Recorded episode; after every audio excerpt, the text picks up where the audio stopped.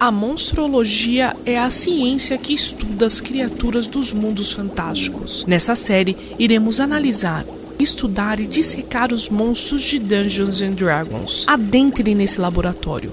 Com vocês, o nosso especialista em monstros, o biólogo Marco Antônio Loureiro.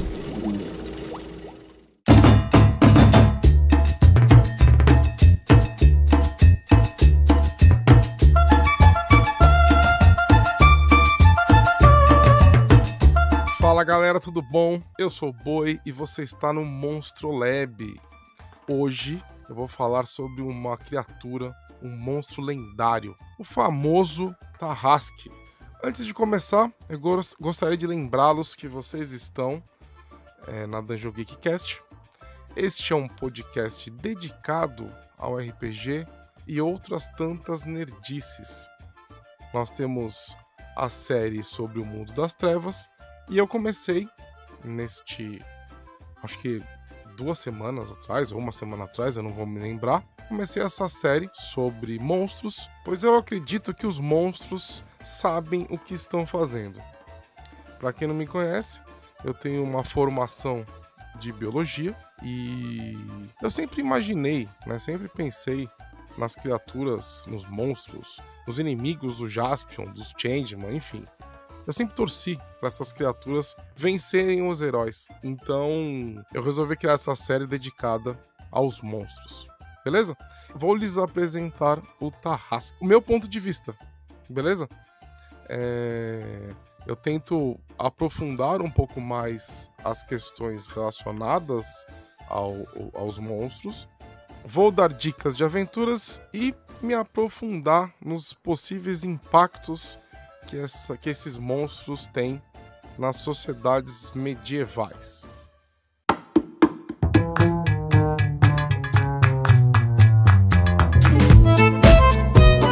Para começar com o Tarrasque, em primeiro lugar, eu gostaria de lhes dizer que o Tarrasque é uma criatura mitológica.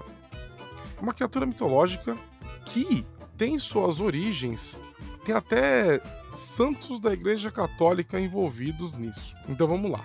Dizem que o Tarrasque, ou Tarasca, ou Tarasque, surgiu na França. E era uma criatura que atormentava a vila de Tarascon, perto do rio Ródano. O rio Ródano é um rio que vai para os Alpes, França e tudo mais. Né? Ele corre nesses lugares. E aí, essa criatura ela vivia ali nas margens desse rio e ela predava animais e predava, destruía barcos de pessoas que estavam tentando atravessar o rio. É, nesses relatos, essas criaturas, nessas lendas, né, essas criaturas, elas, essa criatura, quer dizer, né, ela tinha é um pouco maior do que um cavalo, tinha cabeça de leão, casco de tartaruga, é, garras de, de urso era uma criatura bem maluca, né?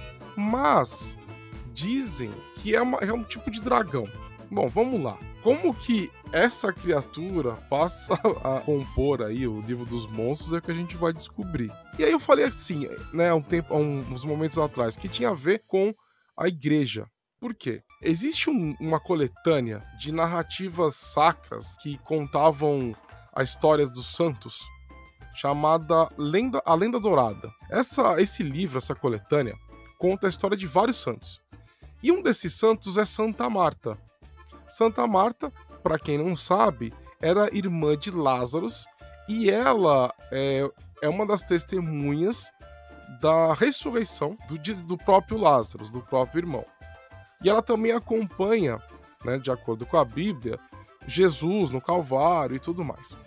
Depois né? Diz. É, é, essa lenda dourada é, um, é uma coletânea bem legal, porque ela pega vários santos e cria histórias míticas, né? É, é, floreia, fala sobre o que, que, eles fizeram depois e tudo mais. De acordo com a lenda, Santa Marta sai do Oriente Médio e ela vai parar na França, nessa, né, nessa cidade de Tarascon né, que é em Provence, na França. Lá, ela fica sabendo dessa criatura que estava atormentando a vida dessas pessoas. beleza? Ela armada com uma cruz e com a fé, ela vai e adestra, ela enfrenta a criatura e adestra a criatura. E leva esse Tarrasque a, a, adestrado para passear dentro da vila para mostrar o poder divino. E com isso ela consegue é, converter várias pessoas ao cristianismo. Beleza? Olha só de onde que vem a origem do mito. Para quem não sabe, eu, boi, eu sou apaixonado por folclore. Não só o nosso folclore brasileiro, que é super rico, tá? Como fol o folclore de todos os outros povos. Eu gosto muito de ler sobre folclore, sobre mitos, sobre lendas, porque eu acredito que são, nessas histórias estão as, as raízes das culturas, do que, que a gente acreditava naquele momento. Muita coisa nessas lendas vem até hoje. Então, quem não conhece aí a galera que dá que bate três vezes na madeira ou que fala saúde quando alguém espirra, tem várias e, e, e várias lendas, vários mitos que, que, que, mudam a nossa vida, né? Mudam nossa sociedade. E, e esses mitos, eles têm as origens lá atrás. É, é, eu adoro esse tipo de pesquisa. O Tarrasque, então, ele é derrotado, né? O dragão é derrotado. Só que o que acontece? Tem uma festa que ocorre nessas regiões onde o Tarrasque, na França, em Toledo, né? França, Espanha e Portugal, se eu não me engano, acho que são esses três lugares, que tem, eles montam como se fosse um carro alegórico de um dragão, que é, que é a Tarasca, né, que eles chamam, e essa, esse, essa criatura fica desfilando pela cidade, até hoje. E, e esse, esse festival da Tarasca acontece é, durante o Corpus Christi, né, durante o, o período do Corpus Christi. Em algumas regiões do mundo, a galera até hoje é, acompanha o, a tal da Tarasca, o que é muito legal. Mas vamos voltar para o D&D.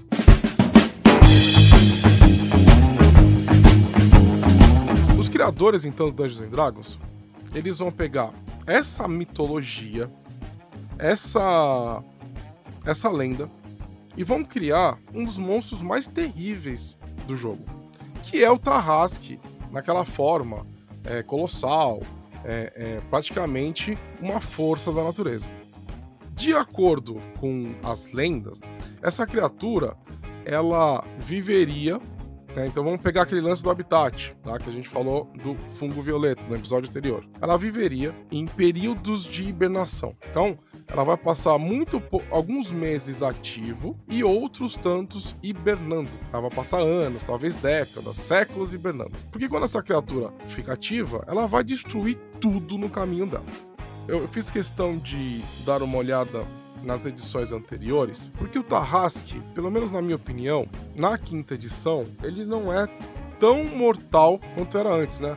Não vou dizer mortal porque, porque é, até, é até que mortal ele é, mas nas edições anteriores, quando você matava um Tarrasque, o ele é famoso por sua capacidade de regeneração, beleza? Então, nas edições anteriores, depois que você derrotava o Tarrasque, você levava ele para os HPs negativos, né? Você tinha que conjurar uma magia de desejo para que a criatura ela ficasse morta. Beleza? No quinta edição não tem isso. E eu sinto falta, porque quando você trata de algo tão lendário assim, você. É legal você ter esses esses pormenores. Não basta só matá-la, ela precisa ter algo a mais para que você consiga fazer isso. Mas tudo bem. É, eu entendo que a quinta edição tem coisas que você não pode fazer, mas nada impede você, na sua casa, mestre, coloque isso como um, um, uma peculiaridade a mais nessa criatura. É o que eu faria. Beleza?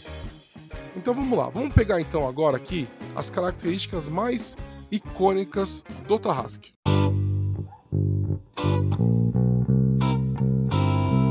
O Tarrasque, ele é uma criatura gigantesca, né? Ele é uma criatura colossal. Imagina um prédio. O Tarrasque tem o tamanho de um prédio. É um prédio andando, destruindo, consumindo plantas, animais, o chão, o bicho vai comer tudo. Então, uma das características mais é, marcantes aqui é a sua presença aterroradora. Você olhar para um Tarrasque faz com que você fique amedrontado, você é aterrorizante ver a criatura se mexendo, ainda mais na sua direção. Então imagina o que, que acontece enquanto este monstro lendário está ativo. Ele levanta de seu habitat, é, da sua cova, né? seu covil subterrâneo, e começa a busca por alimento. E aqui eu vou entrar na primeira característica biológica, tá? E a gente vai ter que fazer aquele, aquela saída da caixa, tá? Toda criatura que hiberna, ela é, pega um monte de recursos, né? Ela se alimenta, ela, ela, ela se enche de alimentos, se enche de nutrientes, vai para um lugar e descansa. E enquanto ela está hibernando, esse alimento que ela estocou dentro dela, né? Acaba sendo consumido durante alguns meses. Para que a gente possa entender o porquê que o Tarrasque ele hiberna, né, a gente pode entender como um processo natural. Um amigo meu uma vez falou, e eu concordo com ele, que o Tarrasque ele é uma força da natureza.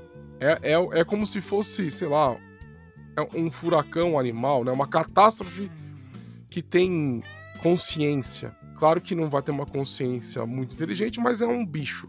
E aí, nisso, ele poderia buscar, enquanto tá ativo, vários tipos de nutrientes, volta para sua toca e descansa. Mas a gente fala sobre as criações daqui a pouco, tá?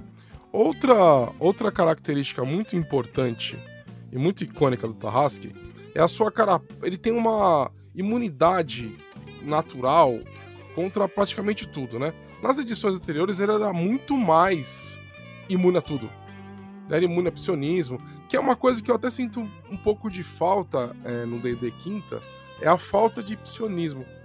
Né? No, no, nas edições anteriores era uma coisa muito presente em certos é, ambientes, né, certos cenários.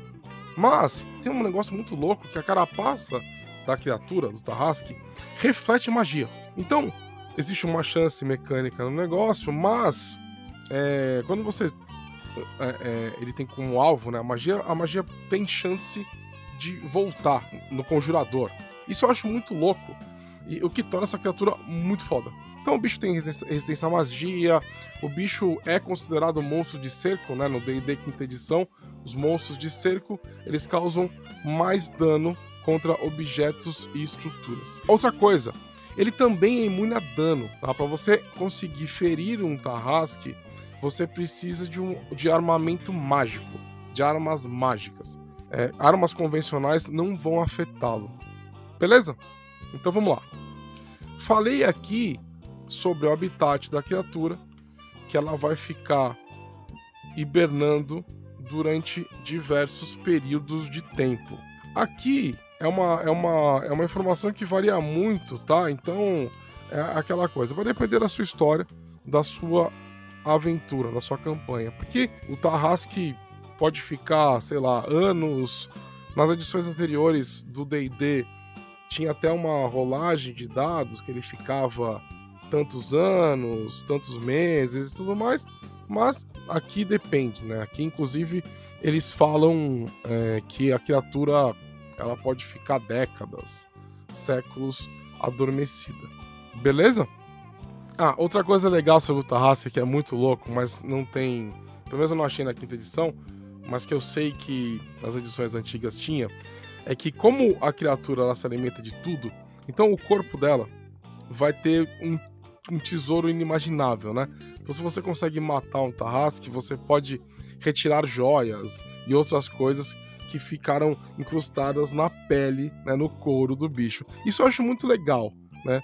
Isso dá um sabor todo especial pra treta que é você matar um bicho desse, né? Então, assim, é, é, é um sabor, né? É um sabor diferente. Eu, eu, eu gosto bastante.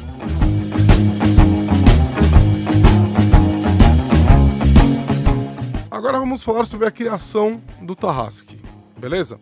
Um Tarrasque, ele não vai é, colocar ovos, né? Porque dizem que apenas um existe. Eu tinha um grupo de RPG que tinha cada um de nós era mestre de um cenário. Por exemplo, eu mestrava Ravenloft, outra pessoa mestrava, se especializou em mestrar, sei lá, Dark Sun, entendeu? Era, era, era, tinha mais cenários por pessoa, claro, né? Mas assim, é, por exemplo, eu mestrava Forgotten, Ravenloft e Planescape. Aí tinha outro amigo que mestrava Dark Sun, Planescape. Então a gente variava os nossos expertises. Então, nós tínhamos um consenso que deveria ter um Tarrasque para cada lugar do plano material. Então, por exemplo, Atas, né, Dark Sun, você vai ter um Tarrasque lá, em algum lugar, adormecido e tudo mais. Forgotten Realms, mesma coisa, né? É, Faeron, né? Em Ravenloft, talvez não. Eu sei que é possível, né? Claro que é possível, a gente tá falando de RPG, certo? Mas eu não consigo ver um Tarrasque em Ravenloft, a não ser que você dê uma bela mexida nele, né? Porque, na minha concepção, aí você pode concordar ou discordar, não tem problema nenhum. Então, Ravenloft não tem espaço para coisas tão cósmicas assim, coisas tão é, épicas, monstruosas, né? É, isso, na minha opinião, estraga com a imersão de Ravenloft. Mas, nos outros mundos de fantasia, nós tínhamos um consenso de que teria um Tarrasque em cada um deles. Beleza? Obviamente, se você quiser colocar na sua mesa que o Tarrasque, na verdade, espécie, né? Animal, não tem problema. Eu, eu acho, neste, seguindo essa, esse caminho, o Tarrasque, que já foi muitas vezes chamado de dragão, poderia colocar ovos, talvez um ovo, e esse ovo tem algum tipo de, sei lá, coisa muito específica, condição muito específica para eclodir, serve inclusive para plot de aventura. É você cria é, que a espécie tarrasque existe, né? Que, é, que, que, que liga com aquilo que eu falei sobre hibernação, sobre você ter que é, consumir muito alimento para poder depois hibernar, né, para sobreviver o inverno. Talvez o inverno do Tarrasque seja outra coisa, né? Vamos sair da caixa, como eu gosto de fazer aqui. Talvez exista é, algum tipo de condição que ele precisa é, para sobreviver ele precisa hibernar. Vou falar uma maluquice aqui. Ah, vou falar uma doideira. Em Forgotten, você tem a teia da magia, né? Que a deusa da magia fez, né? É, é Mistra. E é através da teia dessa Weave que as pessoas conseguem conjurar magias em Forgotten Realms. Beleza? E se Mistra criou essa teia para que essa Weave se tornasse tóxica ou prendesse obrigasse o Tarrasque a ficar preso. Isso dá uma baita ideia de aventura, né? Porque Mistra, a galera adora, o pessoal que, que escreve Forgotten Realms adora matar Mistra, né? Ela já morreu 300 vezes. Então imagina que quando a deusa da magia morre de novo, o Tarrasque tá livre dessas amarras. Eu acho legal uma campanha desse tipo, não sei vocês, beleza? Então assim, mas é um animal. Sacou? Então eu tô juntando duas coisas. Eu tô transformando essa monstruosidade colossal em um animal. E aí uma criatura que coloca ovos, que quer sobreviver, mas que a deusa da magia aprendeu para que ela não destruísse o mundo. Beleza?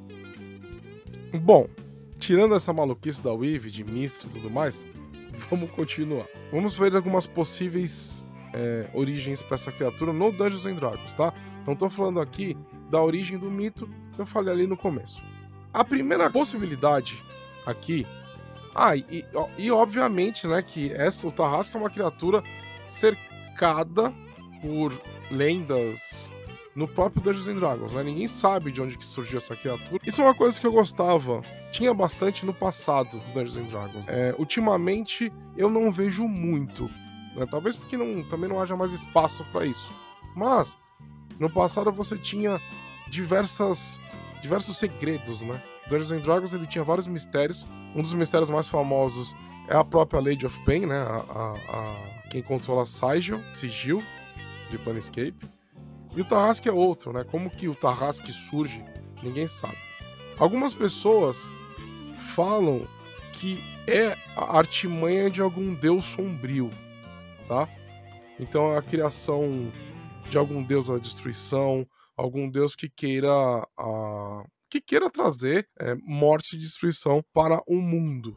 Outros vão falar que a origem dessa criatura é cósmica, até que encaixa no lance do Deus, da divindade, né? Porque a divindade talvez possa ter colocado essa criatura em um determinado mundo para causar a sua destruição. E nós temos a origem que eu mais gosto, que é uma origem que a gente usava no nosso grupo, que é o lance da força da natureza. O Tarrasque, ele é algo nesse nessa nessa lógica, né, nessa linha, ele é algo natural.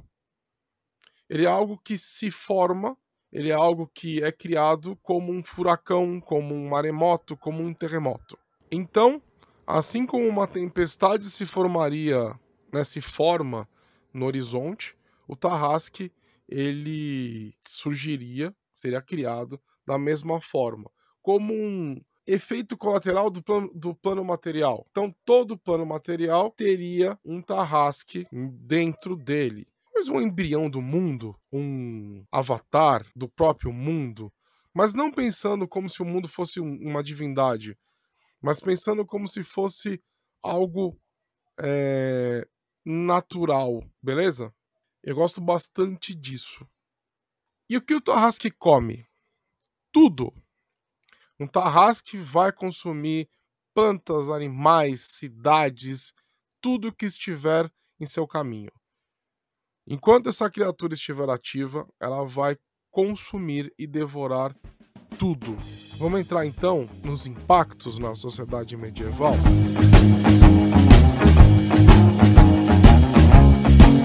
Lembrando aqui que uma sociedade medieval ela é uma cadeia extremamente interligada e dependente uma da outra, beleza?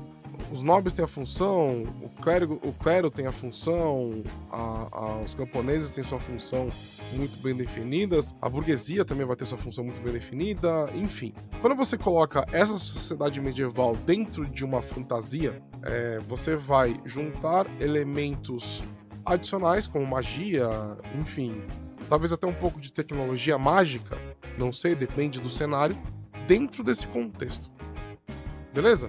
Mas, uma coisa que é muito importante de, de se pensar quando você fala de medieval, a não ser que exista outra fonte de alimento inventada ou criada magicamente, tipo o maná da Bíblia, toda a sociedade medieval, todas as pessoas precisam da agricultura. Nós precisamos da agricultura, nós precisamos da pecuária. Imagina uma sociedade medieval onde tudo, até hoje é assim na verdade, né? Mas é mais escondido. Mas na sociedade medieval era muito mais é tudo muito mais às claras nesse ponto, tá? Se você puxasse um fio de um lado, o resto inteiro desmoronava. Agora imagina o impacto que teria uma sociedade medieval que tivesse que lidar com um Tarrasque desperto. Na minha opinião, seria. É claro, ah, chegam os aventureiros e mata a criatura, tudo bem. Mas, sem aventureiros, essa criatura, ou até que os aventureiros cheguem para destruí-la, essa criatura tem o potencial destrutivo de acabar com uma sociedade. Na verdade, essa criatura tem o potencial para acabar com a humanidade né? Ou com, com os humanoides, beleza?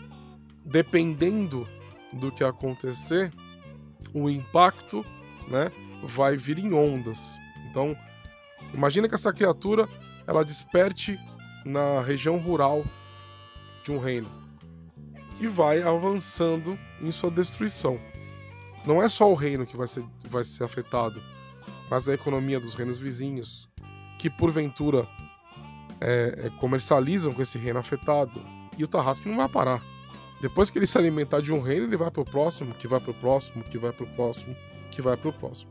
Então, neste momento, potencialmente falando, nós podemos falar de uma catástrofe em larga escala, como um furacão, como um terremoto, como um. Enfim, uma catástrofe natural, ou nós podemos falar sobre um evento de extinção ou de quase extinção. Um Tarrasque pode, sozinho, destruir um mundo se não for parado. E aí, esse impacto ele pode ser traduzido de diversas formas.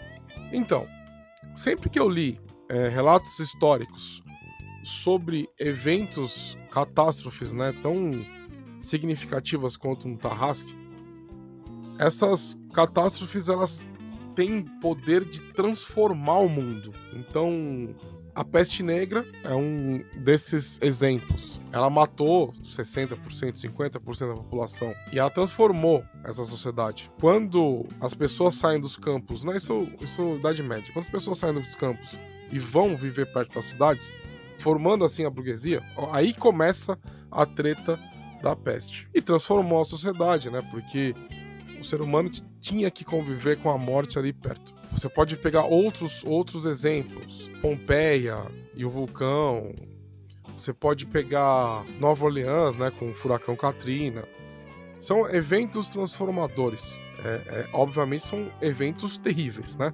São eventos horrorosos, mas que têm esse efeito. Então, eu, eu acredito que o maior impacto, sem ser a extinção, seria o impacto na sociedade medieval. São nesses momentos que religiões começam a tomar conta da sociedade. Obviamente, independente da origem do Tarrasque nessa campanha, nesse mundo fantástico, a narrativa de que essa foi uma punição divina, mesmo que seja, tá? É algo que vai dar muito poder para uma religião ou para várias religiões que vão começar a usar esse evento de destruição para solidificar o poder dentro da sociedade. São, são, são essas coisas que fazem com que a religião se torne um poder numa sociedade fantástica. E aí tá todo mundo ali acreditando que aquela região ela vai salvar, ela vai fornecer a salvação contra um mal que está destruindo o mundo, que é o Tarrasque. Então, olha o impacto que isso tem. Outro impacto terrível é que as fundações da sociedade medieval elas seriam abaladas. Lembra aqui que eu falei que tudo estava super interligado, que um fiozinho, um fiozinho que você puxa aqui destrói tudo? As pessoas vão começar a morrer. Imagino que o reino vai mandar exércitos para tentar derrotar o Tarrasque. Vão morrer camponeses, vão, as cidades vão ser destruídas e as fundações daquela sociedade medieval vão acabar ruindo. Ah, começa a faltar alimento, começa a faltar outras coisas, começam a ter revoltas populares. Perceba o, o, o que é legal nesse ponto, né? Legal, obviamente, em todas as milhões de aspas possíveis, né? Que eu estou falando aqui de uma catástrofe. Mas um ambiente de jogo como fica, como pode ser rico. Essa é uma campanha que pode começar no primeiro nível. Os personagens, eles nem veem o Tarrasque, mas eles estão eles estão lidando com o efeito colateral do Tarrasque. Então bora para as ideias de aventuras? Vamos lá? Já que eu comecei já a, a falar isso daqui.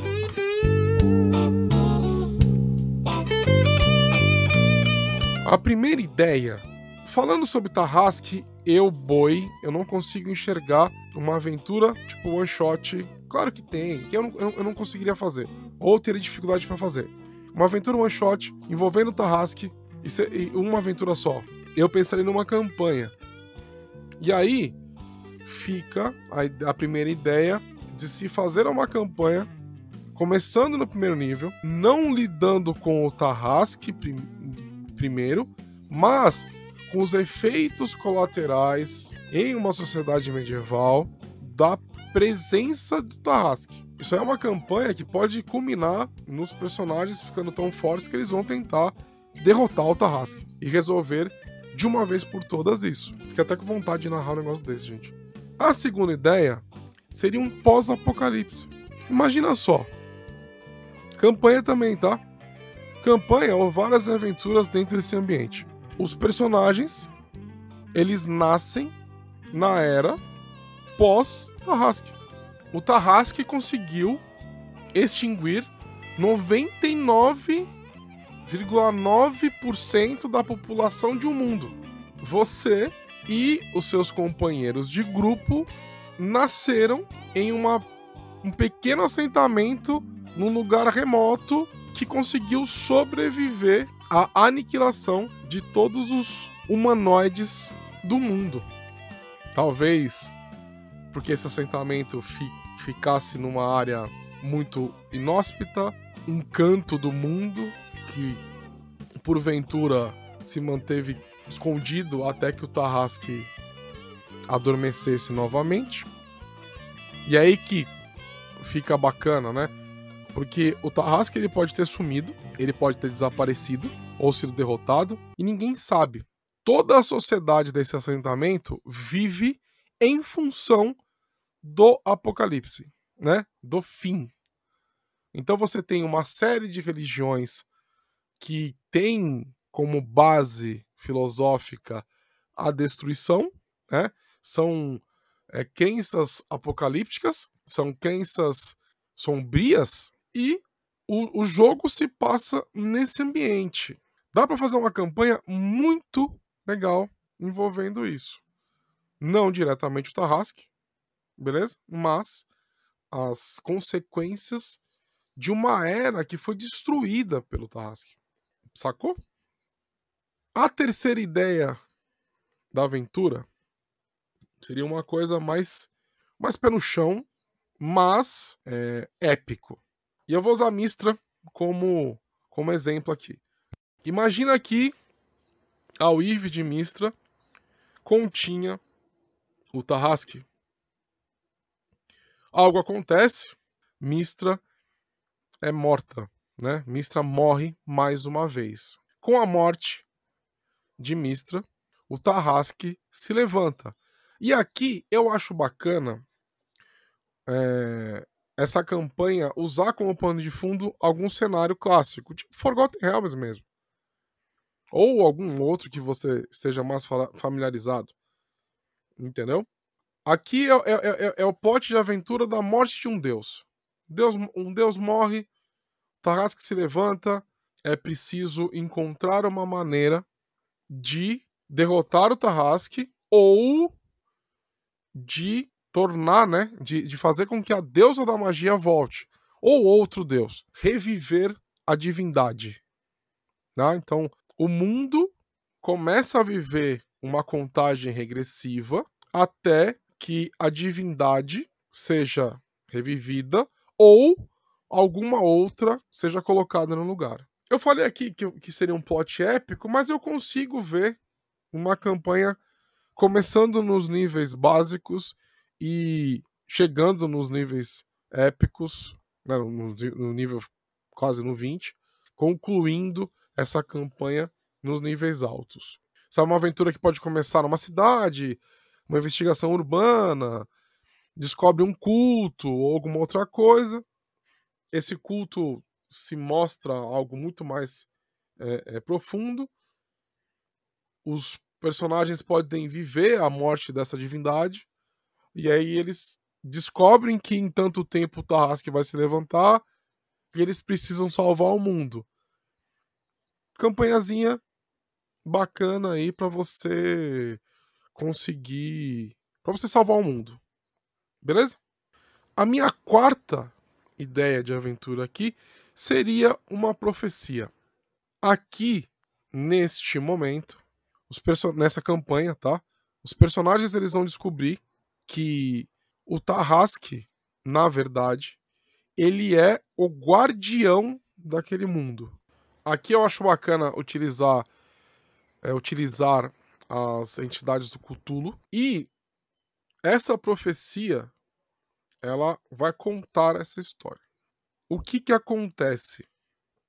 Esse guardião inusitado, que é o Tarrasque, ele é o que impede.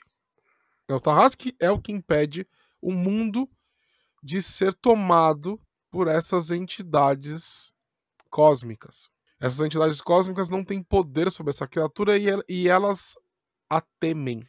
Só que o Tarrasque está adormecido. E, na verdade, nessa campanha, esse Tarrasque está adormecido porque os agentes dos, dessas entidades cósmicas encontraram uma maneira de adormecê-lo para sempre. Nessa campanha, os personagens eles teriam que encontrar uma maneira de despertar o Tarrasque sem que ele se tornasse uma criatura destrutiva. Nessa, nessa ideia, o mestre teria que ter uma. encontrar uma dinâmica ali narrativa em que os jogadores eles teriam que ter essa, essa, esse dilema nas mãos. Pô, se a gente levantar o Tarrasque, muita gente vai morrer.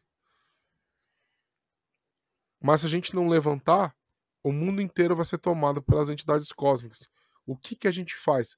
Como a gente faz? É óbvio que uma campanha como essa teria que ter uma forma, poderia ter uma forma de, de minimizar os danos. Tá? Mas aí é com, com o mestre.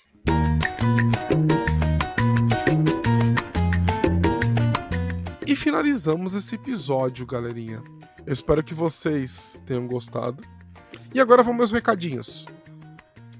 Segue a gente, arroba 21 em todas as redes sociais. Nós temos live na Twitch todos os dias. Além disso, e nós somos facinhos, tá? Eu, eu, eu, eu costumo dizer que só mandar mensagem que eu respondo. Eu não tenho frescura nenhuma de responder mensagem, tá? Manda mensagem para mim, manda mensagem pra galera que eu respondo sim. Outra coisa que eu gostaria de pedir para vocês é que vocês sigam a gente no YouTube. Nós estamos naquela saga de conseguir mil inscritos. Nosso canalzinho é pequeno, mas tudo que nós fazemos aqui é com muito amor e com muita dedicação. Outro pedido que eu tenho a vocês é para vocês darem uma olhada no nosso padrim. Nós temos. É, é, nós abrimos o padrim para ajudar a gente aqui na produção de conteúdo.